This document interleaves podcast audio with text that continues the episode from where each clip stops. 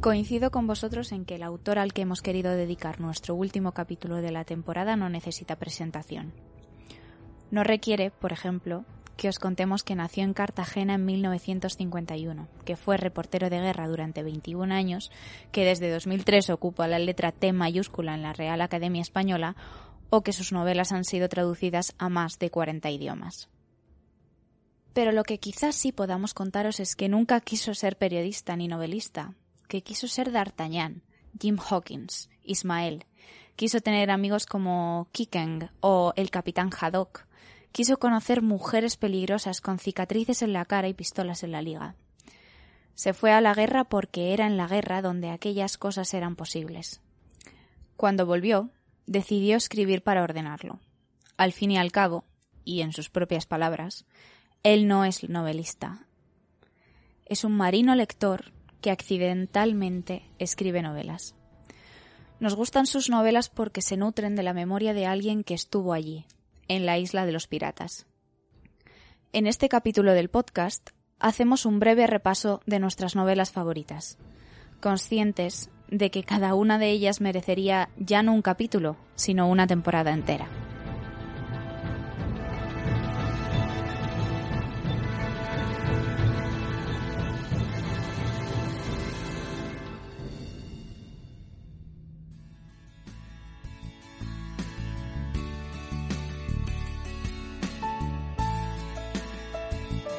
Bienvenidos a Prólogos, un podcast de Diego Urteaga y Marta Suárez.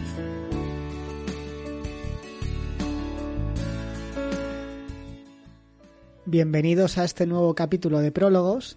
Bienvenidos a este capítulo de prólogos que hemos querido dedicar a Arturo Pérez Reverte como cierre de nuestra primera temporada.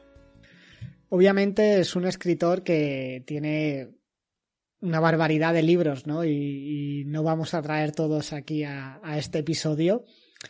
Tampoco vamos a traer los últimos que, ha sacado, ¿no? Porque seguramente sean los que, los que más, los que más están en boca a boca ahora mismo, ¿no? Y trataremos de traer algunos que a nosotros particularmente nos gustan mucho, eh, que son pues de sus primeros libros o de libros de los publicados ya hace, hace unos cuantos años para aprovechar que, bueno, pues quizás eh, lectores que se estén introduciendo un poco en, en, este escritor, eh, que conozcan obras que no son, no son tan actuales. Así que vamos a empezar por algunas de sus obras que se centran en combates, en determinados combates, en batallas, guerras, aprovechando que su última publicación es eh, Línea de Fuego, que transcurre, bueno, en la guerra civil, vamos a traer otros libros que también de guerra que tienen unos, unos cuantos años más.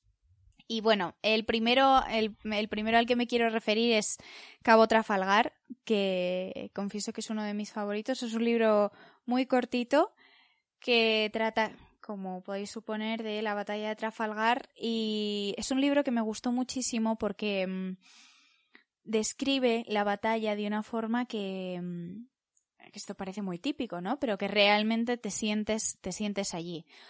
Hasta tal punto de tener que cerrar el libro porque, porque no soportas más sangre, más astillas, más metralla en, en los marineros. Y mm, es un libro que disfruté mucho, pero a la vez me costó mucho leer porque es brutal. Eh, no, no se ahorra ningún detalle en, en ninguna descripción. Y, mm, y describe una batalla desde sus tripas, desde pues el, el grumete eh, que pierde un brazo, un ojo, que mueren las astillas que se clavan por todos lados, las cubiertas que revientan, los mástiles que se caen. Es, eh, la verdad, un libro fascinante y que, bueno, pues ya digo, dura una tarde. Ese yo creo que es uno de los puntos fuertes que tiene, que tiene Reverte, ¿no? Que, que consigue trasladarte muy bien a esos escenarios. Eh, hablas de, Cabo Trafalgar, pero es algo que se ha comentado mucho también de, de los, sus últimos libros, ¿no? De Sidi, por ejemplo, que, que va sobre el Cid, sobre la figura del Cid, y cómo te transporta, ¿no? Cómo, cómo te transmite esa sensación de polvareda cuando se cabalga, el ruido de, la, de las armas eh, golpeando con el, con el cuerpo, ¿no? Ruidos metálicos cuando, cuando el caballo coge velocidad. o, igual en línea de fuego, ¿no? Que, decías, eh, cómo te transporta al, al, interior de, del combate, la documentación que tiene del, ruido de, la, de, los disparos, de los proyectiles, de las sensaciones, de las vivencias.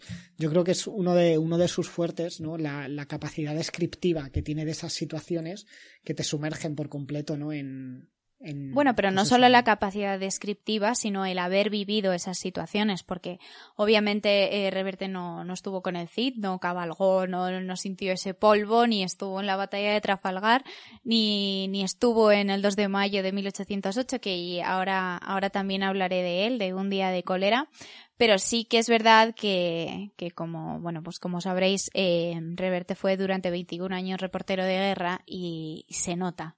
Habla de, de, la guerra con conocimiento de causa y se, nota que ha estado allí.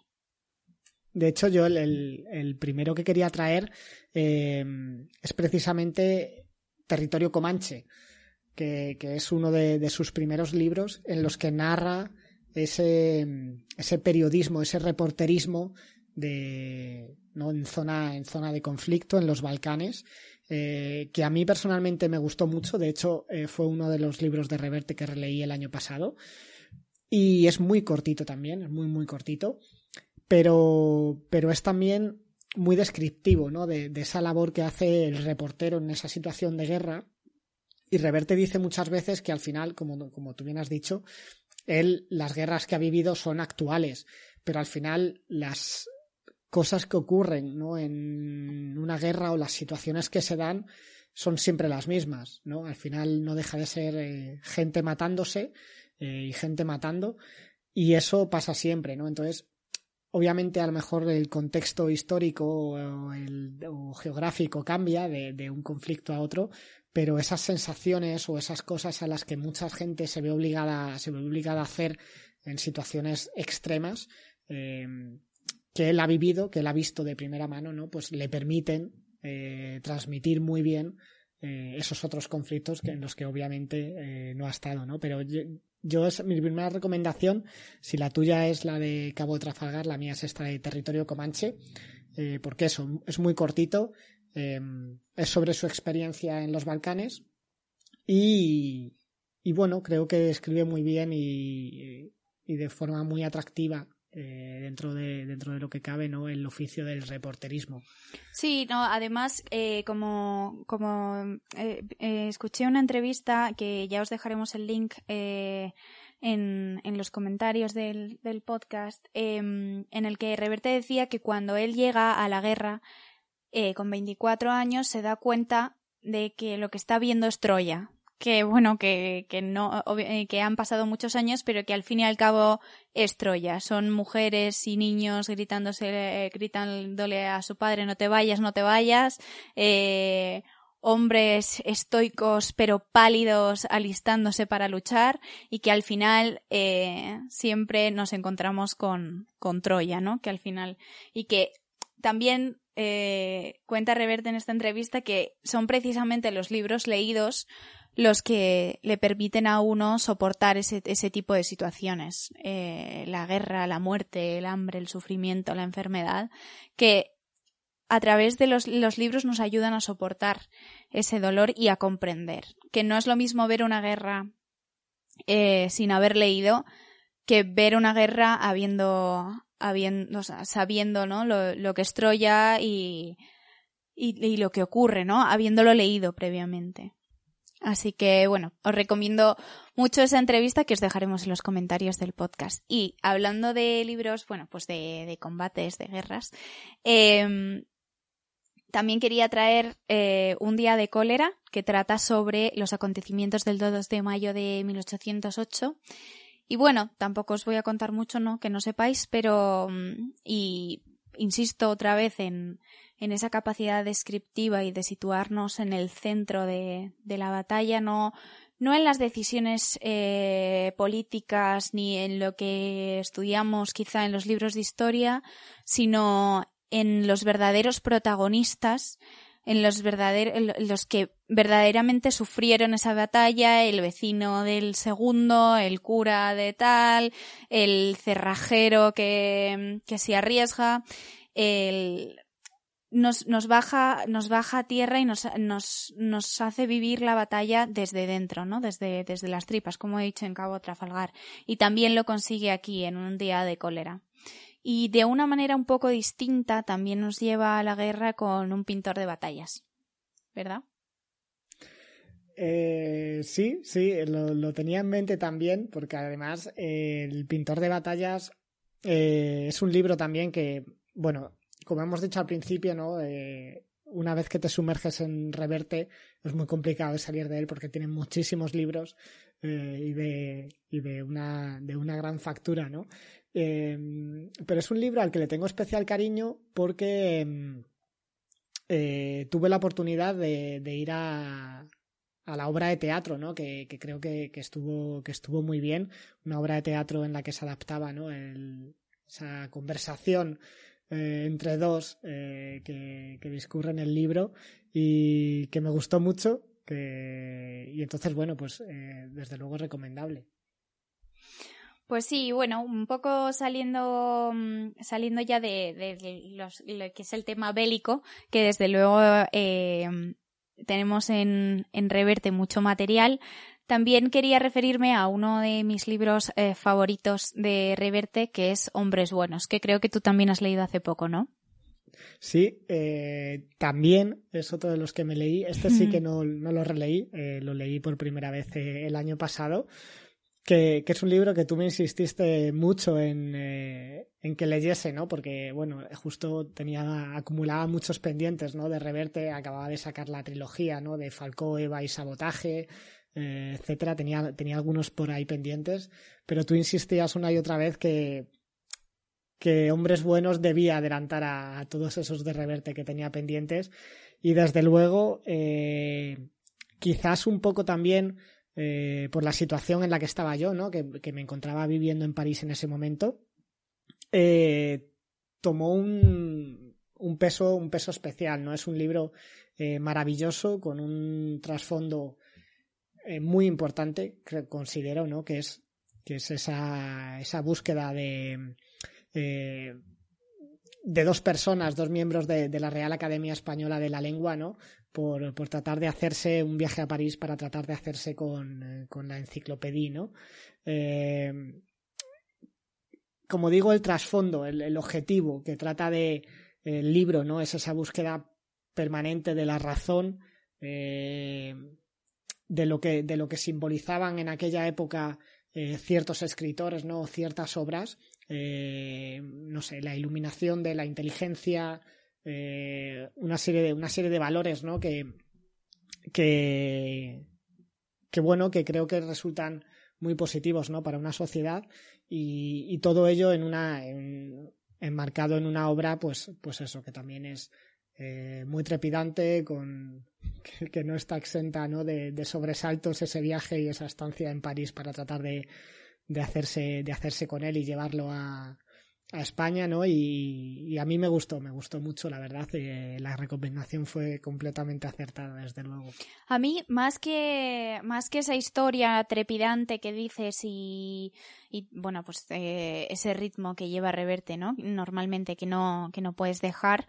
Lo que más me gustó de esta historia fueron los diálogos que mantienen en la diligencia los dos protagonistas, porque me parecieron muy elocuentes, ¿no? Trataban realmente de, pues, de, ese aprecio a la lectura, a la cultura, a, la inteligencia. Y mm, en esta entrevista que, que mencionaba antes de Reverte, em, dice que Hombres Buenos realmente es un homenaje al fracaso de esos hombres que creyeron que con los libros eh, podía cambiarse la historia, ¿no? Podía cambiarse el mundo, que todavía existía esa inocencia en el hombre para creer que con ciertos libros, lecturas, cultura, el hombre podía, podía ser bueno y que realmente en el fondo el hombre es, un hijo de puta. Cita textual. Y mm, bueno, pues me gustó mucho y, y sobre todo, ya digo, esos diálogos y como siempre dice Reverte, somos lo que somos porque fuimos lo que fuimos, ¿no? Y, resalta en, en, esta entrevista también, eh, insisto, es muy jugosa, em, que al final, en ese momento de iluminación de Europa, em, perdimos una oportunidad. Escogimos a un dios oscuro en vez de a ese dios que, que, que animaba al trabajo, a emprender, y, escogimos mal y que perdimos esa, esa oportunidad. Entonces, bueno, sobre todo destaco de este libro los grandísimos diálogos entre los dos protagonistas que son eh, podrían ser totalmente totalmente de, actualidad em, que tiene diálogos tales o frases tales que dicen un pueblo honrado no necesita que el gobierno lo divierta sino que lo deje divertirse si no hay frase más actual que esta pues no sé qué, qué lo va a ser, ¿no? Entonces, bueno, pues ahí, ahí quede. Em, y nada, eh, ¿qué más traes, Diego? Pues quizás el que destaque ahora, eh, que obviamente hablando de Reverte creo que no podía, no podía faltar, eh, es A la Triste, ¿no? el Capitán A la Triste. tampoco voy a detenerme mucho en ello porque es obviamente una de las obras más conocidas de, de Reverte no solo, no solo esa primera obra, El Capitán a la Triste, sino, sino el conjunto de, de la historia ¿no? de, de A la Triste y, los libros que le siguieron. Pero destaco a la triste porque mi caso personal, al igual que Hombres Buenos, ¿no? Em, fue uno de esos primeros libros que en, otras, en otros capítulos de prólogos ya hemos comentado, ¿no? Esos libros que por lo que sea, por el momento en el que los lees eh, o por quien te los recomienda, etcétera, guardan pues un, algo especial, ¿no? Una obra especial. Y, a la triste, el Capitán a la triste, el primero de, todos los libros que, salió en 1996. Eh, para mí personalmente fue uno de esos primeros libros ya como de etapa adulta, ¿no? Eh, porque es verdad que, no dejan de ser como libros de aventuras y por tanto eh, no tienen, entre comillas, ¿no? tanto trasfondo intelectual como puede tener Hombres Bueno, el que acabamos de comentar. Pero no deja de ser un libro ya, ya adulto, ¿no? Para esa, para esa transición entre, entre el lector joven y el lector adulto. Y a mí personalmente me, me gustó mucho porque me recuerda a esa época y considero que, que tiene, ¿no? Eh, para mí uno de los mejores comienzos que, que, que tiene un libro, ¿no? Creo que es eh, el comienzo de una historia que, más me ha gustado, ¿no? Esa de, no era el hombre más, eh, más honesto, eh, ni el más, ¿cómo era? No, recuerdo. no era el hombre más honesto ni el, ni el más honrado, ¿no? Pero era un hombre valiente. Y, y no sé, creo que me, es un, es una, un comienzo que te, desploma, ¿no? Te deja ahí a, los pies de, de las páginas y desde luego te invita, te invita a devorar el libro y todos los que lo siguieron. Así que esa es mi recomendación, aunque quizás es la más obvia a la hora de hablar de Reverte, pero en mi caso no podía faltar. Ese comienzo a mí también me gusta mucho que dice, no era el hombre más honesto ni el más piadoso, pero era un hombre valiente. Se llamaba Diego Alatriste y Tenorio y había luchado como soldado de los tercios viejos en las guerras de Flandes. Y no me preguntes por qué, o quizá, no sé si es evidente o es, una, es algo que está en mi cabeza, pero mm, me recuerda muchísimo a, al comienzo del Quijote. No me preguntas por qué.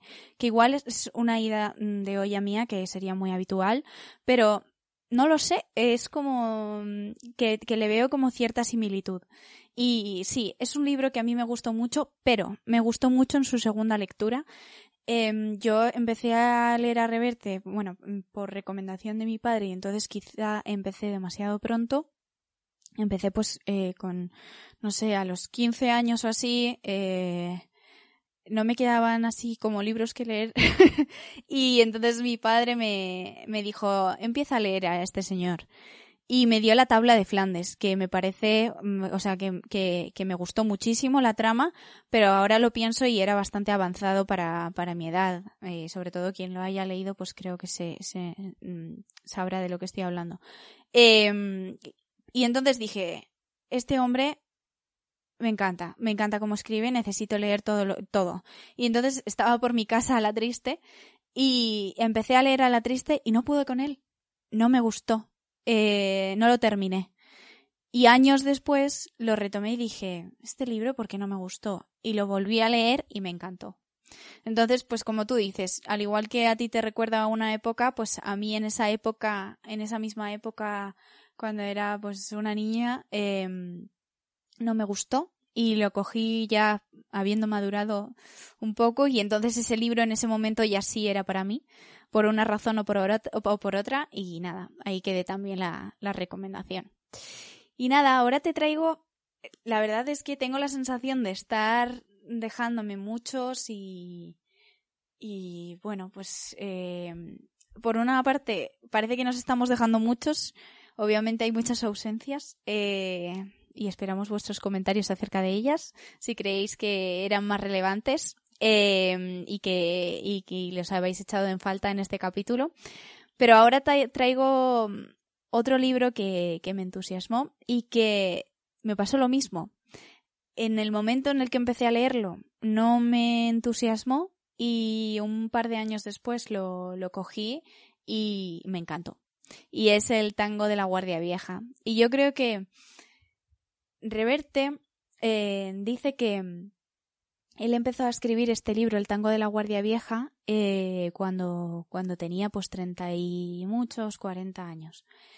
Y mm, empezó a escribirlo y no lo terminó porque no vio, o sea, mm, en, en sus propias palabras como que la novela no, no salía, no funcionaba. Y la dejó en un cajón. Y años, bastantes años después, volvió a coger eh, esa novela y entonces la vio. Vio la novela, vio cómo tenía que escribirla y vio que sí que iba a funcionar. ¿Por qué? Esta novela trata, esta novela es una historia de amor, pero una, no es una historia de amor al uso, sino una historia de amor a lo largo del tiempo. Y cómo, cómo es el amor cuando pasan los años y que, y cuando, bueno, pues el, los ídolos que teníamos, ¿no? Cuando, cuando somos muy jóvenes y somos guapísimos y, mm, ese amor, cómo se transforma cuando la piel se marchita y los ojos se cansan y los párpados eh, se caen y pesan sobre las pestañas, ¿no? Y dice Reverte que precisamente él no pudo escribir este libro con treinta y tantos años porque no había vivido lo suficiente o como dice él, la vida no le había quitado lo suficiente para escribir este libro. Años después recupera la historia y nos deja una historia eh, fascinante en la que, bueno, se juntan dos mundos, dos clases diferentes de una mujer eh, riquísima y un bailarín mundano de tangos y cómo esa historia, eh, bueno, pues se va entrelazando a lo largo a lo largo de los años, ¿no? Y son esos dos mundos completamente distintos y tan alejados al tocarse mm, de los que surge esta historia que es maravillosa. Así que también os lo dejo como recomendación. Además, esta recomendación eh, la voy a recoger yo personalmente porque es uno de esos pocos libros que no me he leído aún de Reverte. Así que recojo la recomendación y, lo, tendré, lo tendré pendiente para, para leerlo. Voy a hablar ahora eh, lo has mencionado justo antes, ¿no? De, de, uno de, los libros que también creo que, que, a mí más personalmente más me gustan de Reverte, que es el de la tabla de Flandes, eh, que es del año 90, también es uno de, sus primeros libros.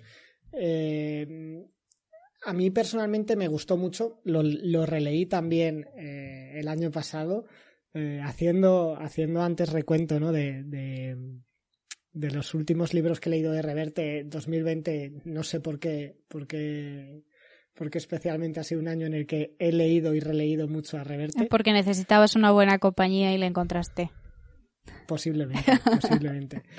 Pero mm, es un libro que, que, me gustó mucho y además eh, tuve la oportunidad de hacerme, de hacerme en Asturias con, con esa edición aniversario que sacaron, ¿no? Eh, muy bonita. Y, y es una historia que, mm, que tienen muchos toques, ¿no? Como de novela negra, ¿no? De, thriller, de, misterio, de, de rompecabezas, está muy ligado al ajedrez, así que para todos aquellos que, les guste el ajedrez eh, es muy recomendable porque es, es, un, es un juego que aparece recurrentemente en, varios de los libros de, Reverte, ¿no? Por, ese componente de, estrategia y de, y de, rol que tiene cada una de, cada una de las piezas del tablero de ajedrez. Y, bueno, es, es, una historia sobre, sobre un cuadro de, un pintor flamenco, ¿no? Que esconde que esconde cierto, ciertos secretos, ¿no? Y que, y que siglos después eh, trata de, contarnos algo, ¿no? Hay, hay algo parece que, que escondido. Su protagonista es, una chica que es eh, restauradora y es la que da con ese, misterio en el cuadro que la, la sumerge ¿no? En, una historia trepidante, ¿no? como digo, de thriller, de novela negra, solo que eh, a la actualidad, ¿no? con, esa, con esa frase de, de quién mató al caballero que aparece en el, en el cuadro. Y, y por eso es otra de, mis de mis recomendaciones. Además también es cortito, eh, no es muy no es muy largo, así que mm, aquí la dejo. Pues fíjate, yo sí que recuerdo que me gustó mucho eh, la tabla de Flandes, pero me has recordado muchas cosas eh, contándonos un poco el argumento porque es uno de esos libros que, que no he releído, o sea, no, no, no podemos releer todo. y es verdad que como lo leí hace tanto, tanto tiempo, pues no, no me acordaba bien.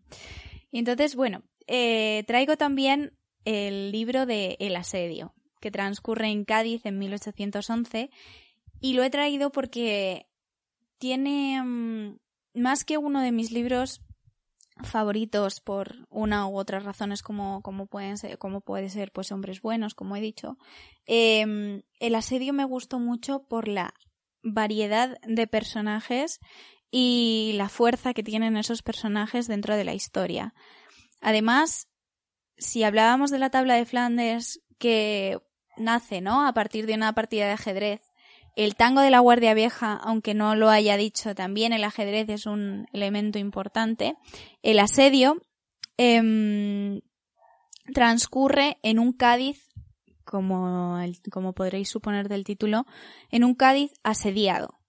Y cómo esa ciudad empieza a hervir con esos personajes tan característicos y tan potentes que casi en palabras de uno de los personajes parece un tablero de ajedrez. Es una novela que nada tiene que ver con el ajedrez, pero sí que da esa sensación de las piezas moviéndose y unas que están relacionadas con las otras y que cada movimiento de unos tiene, tiene que ver con, con, con el otro, ¿no? Con lo que, con las consecuencias, ¿no? Y, mm, y bueno, es un libro que también recomiendo mucho. No, como digo, no, va de ajedrez, aunque haya hecho el símil y uno de los personajes también lo haga.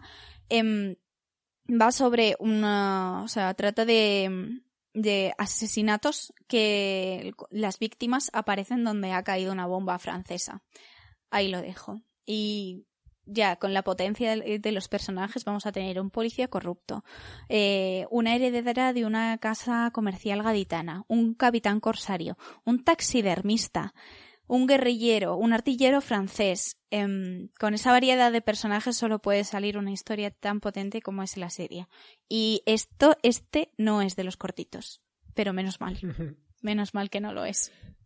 No, no es de los cortitos, además lo, eh, lo sé bien porque es uno de mis pendientes que está ahí sobre, sobre la mesilla. Es uno de esos que se quedó atrás por culpa de hombres buenos, porque, porque estaba antes en la lista, pero que, que al final, como hombres buenos adelantó, pues se ha quedado aún, aún sin leer, así que también recojo la recomendación. Pues qué suerte que no lo hayas leído todavía, me das envidia.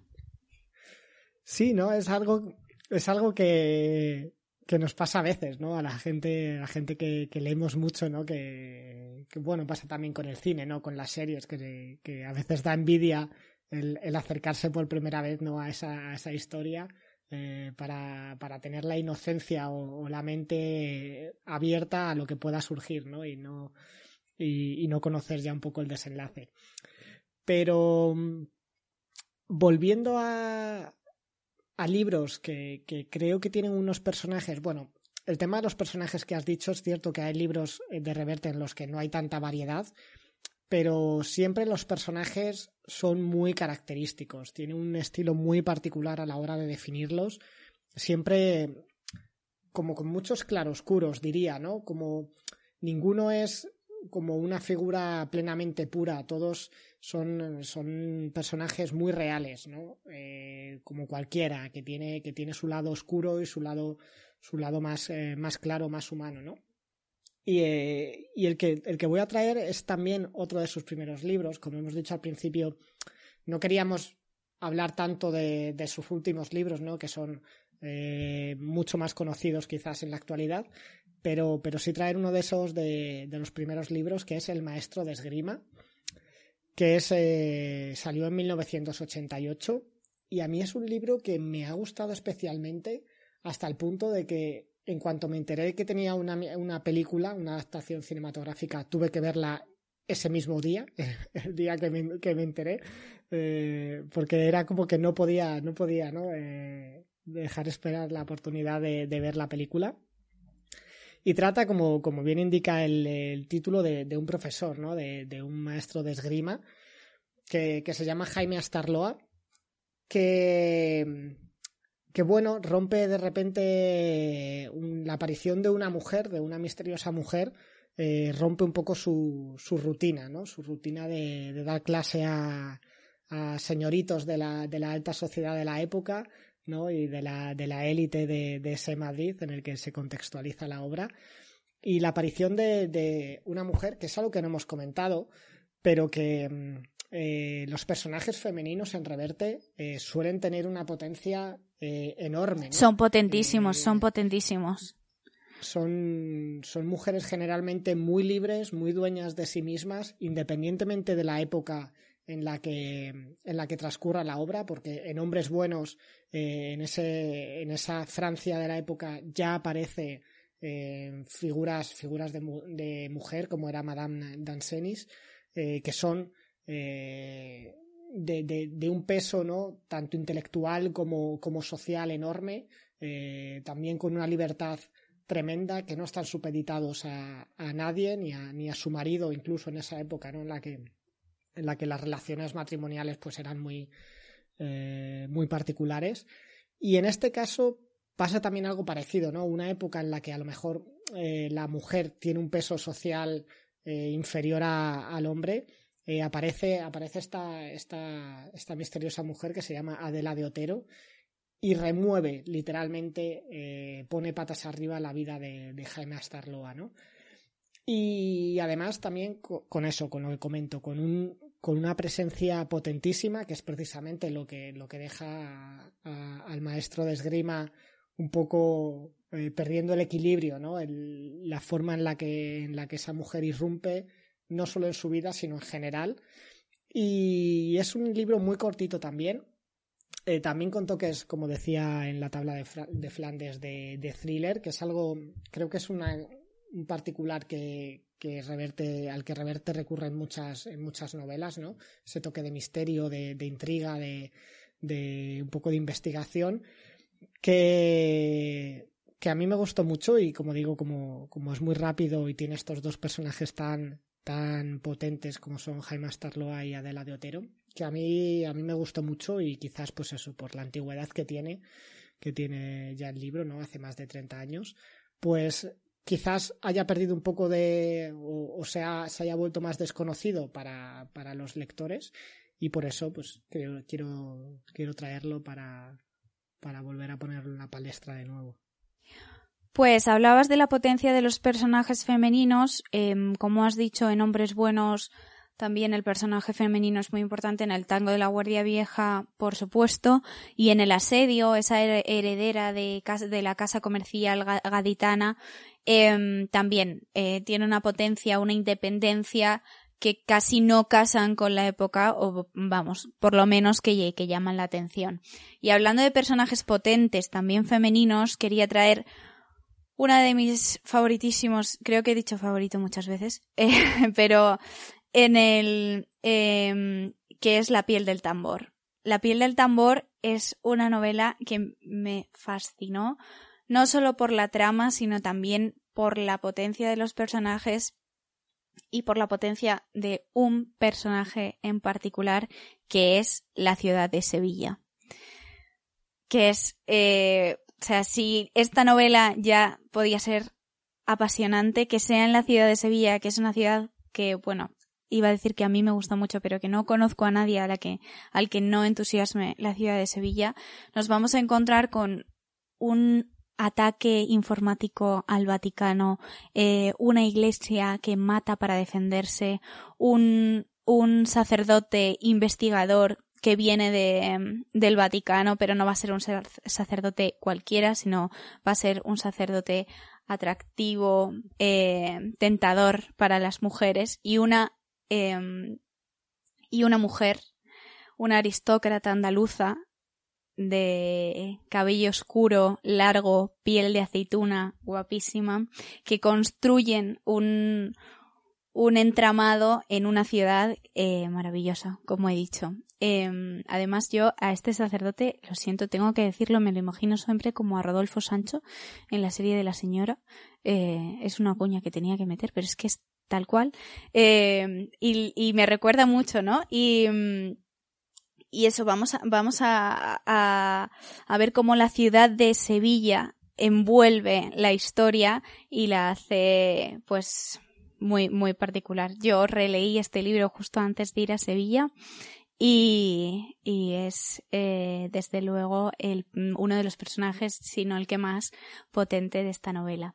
Y ahí lo quiero dejar, sabiendo que me dejo muchas en el tintero, sabiendo que, mm, que bueno, pues que, que Reverte no, nos daría para hablar durante horas y horas y horas.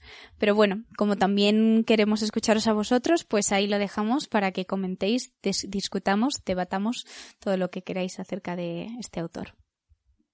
Eso es, como, como dices, Marta, eh, la bibliografía de, de Reverte es, es inmensa, toca además eh, muchos ámbitos, se sumerge eh, en muchos aspectos, tiene desde libros de algunas de, de sus artículos, algunos de ellos ya hemos comentado en algún otro capítulo de, de prólogos, hasta novelas, ¿no? O trilogías o, series de libros como el de La Triste, ¿no? Creo que, que toca muchos registros con muchos temas eh, en muchos contextos diferentes y desde luego es un es un autor que, que tanto a ti como a mí nos, nos fascina todo lo que escribe casi pues es eh, de consumo obligatorio, aunque no sea posible todo por el volumen que hay, que hay de libros que nos apetece leer. Pero mm, creo que es un, un, buen cierre de temporada eh, dedicarle este capítulo a Reverte, hablando de algunas de, las obras que más nos gustan.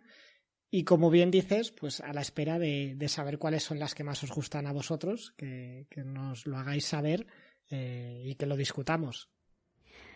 Pues nos despedimos hasta la siguiente temporada. Ya sabéis que podéis escucharnos en Spotify, en iVoox, en Apple Podcast, en Google Podcast y que podéis seguirnos en Twitter, en Instagram, en Facebook y ahora también en fuencarralelpardo.com.